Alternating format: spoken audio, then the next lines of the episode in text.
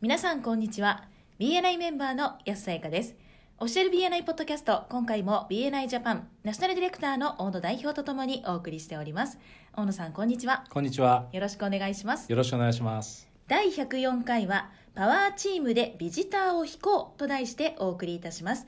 英語版のエピソード411をご参照くださいこのポッドキャストはコンビニの人材育成を支援するコンクリ株式会社とチームビルディング研修の JCTV の提供でお送りいたしますそれでは大野さんはい。今回はパワーチームでビジターを引こうということなんですがこちらは引きつけようということでよろしいですか、そうですね。はい今回ご紹介します英語版のポッドキャストは、ネブラスカ州のですね、メンバーのロジャー・ギャンブルさんのインタビューになってます。はい彼のチャプターはですね、ネブラスカ州の中でもですね、いわゆる農村地域にあって、メンバーの中には農業関係のビジネスをですね、専門にしている人たちがあ少なくないんですね。はいつまり農家ですとか農場主を顧客としているメンバーたちがいるということですねはいそこで農業パワーチーム英語ではアグリカルチュラルパワーチームっていうのを略して AG と書いてですねアグパワーチームと呼んでいるそうなんですけれどもはい農場主や農家へのリファーラルを増やす目的でそのチームで定期的にミーティングを始めたんだそうですうんなるほどでこのポッドキャストをですねお聞きのメンバーや一般のリスナーの方でえ私のチャプターは農村地域ではなくて郊外にあるから関係ないとか都市部にあるチャプターの私にとっては役に立たないだろうと思われてしまうかもしれませんので最初にお伝えしておくとですね今回の事例は農村地域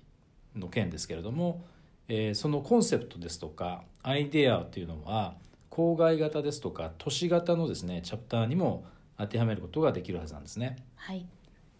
同時に農業以外のパワーチーム例えば建設パワーチームだったりとか健康パワーチーム製造業パワーチームなどにも当然アイデアをですね応用できるので自分のリージョンだとかチャプターあるいはパワーチームに当てはめて考えながら聞いてみていただければと思います。はいでロジャーさんのチャプターではこのアグパワーチームでアグフォーカスデーと銘打ってですね特定のチャプターミーティングにアグパワーチームのメンバーが自分の顧客である農家やですね農場主を招待したり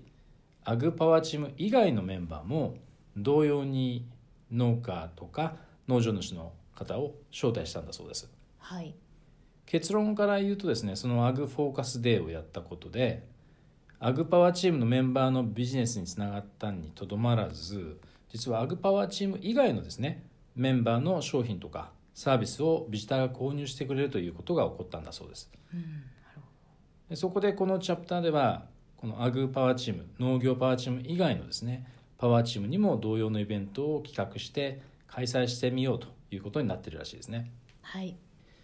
ところでロジャーさんっていうのは実はご自身はですねファイナンシャルアドバイザーなんだそうですけれどもはい彼のチャプターはネブラスカ州のスワード郡スワードカウンティというところにありましてねはいで人口は2万人くらいのカウンティなんですけどもはい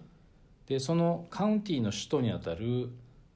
スワードカウンティシートの人口っていうのはわずか7500人なんだそうですおー面積は大きいかもしれないですけども、まあ、人口は少ない町ということですねはいでこの地域で主に作られているのはトウモロコシとか大豆とか、ね、そういった畑がずっと広がっている光景が目に浮かんできそうですねそうですね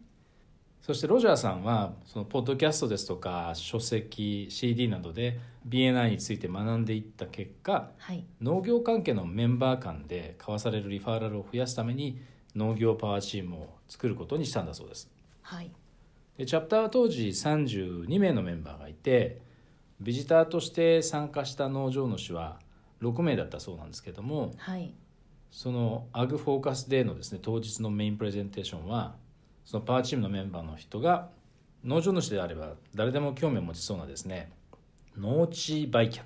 ほうというトピックでされたんだそうですはい他のメンバーも当然ウィークリープレゼンテーション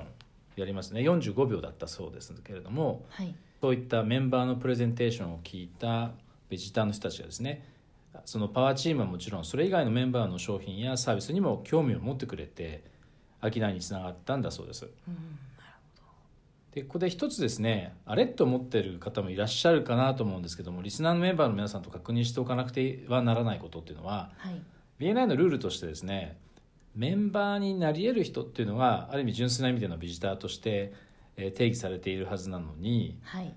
ね、メンバーになるとはちょっと考えにくい例えば農場主うんっていうのをビジターとしてたくさん呼ぶというのはどういうふうに理解すればいいのかっていう疑問ですよね。はいで実際には竜巻とかのですね被害を被った農場主からその造園業ですかねランドスケーピングのメンバーがですね仕事を受注したりとか、はいえー農場主がですねピックアップトラックってありますよねはいそれをメンバーから購入したりしてそのメンバーのビジネスにつながっているんだそうです。なるほどすごいですねうんでロジャーさんのチャプターがある地域ではメンバーになるとは考えにくいけれどもそういった農場主にフォーカスをしてチャプターミーティングに招待することで、えーメンバーが提供しているサービスや商品そしてそれがもたらす価値をですね知ってもらうと同時に、えーそういった彼ら農場主のために、えーメンバーたちが何をできるかっていうことを知ってもらうっていうのはとてもいいアイデアだというふうにロジャーさんたちは考えたんですね。そうですねで舞鶴博士もこのように戦略的かつ計画的にメンバーになるとは考えにくいけれども消費者になるようなビジターを招くというのはとてもいいアイデアだとおっしゃってますよね。そうですねそれではそろそろ終わりに近づいてまいりましたが大野さんからメンバーの皆さんへメッセージはありますかはい、えー今回の事例は非常に興味深いと思うんですけれどもはい、まずチャプターでそのパワーチームというものが存在してなければこれはできないことだと思うんですよね。はい、はい、まず定期的に会うことからロジャーさんと同じようにですねえー始めていただいてどうやってお互いの顧客を共有できるかっていうところから多分このアイデアが出てきたんだと思うんですね。はい、なのでお客さんを紹介してもらおうというところだけに焦点を当ててしまうとパワーチームというのはなかなかうまくいかないと思うのではい、えーお互いが自分たちの顧客を紹介し合うというところでパワーチームをスタートしていただいてそれがまたいろんなパワーチームで今回のようなターゲットとなる顧客をですねチャプターに招待するということでパワーチーム内でよりビジネスを交わしやすくなってえー結果その売り上げも伸びるということになると思います。はい、ぜひやってみていただきたいと思います。はい。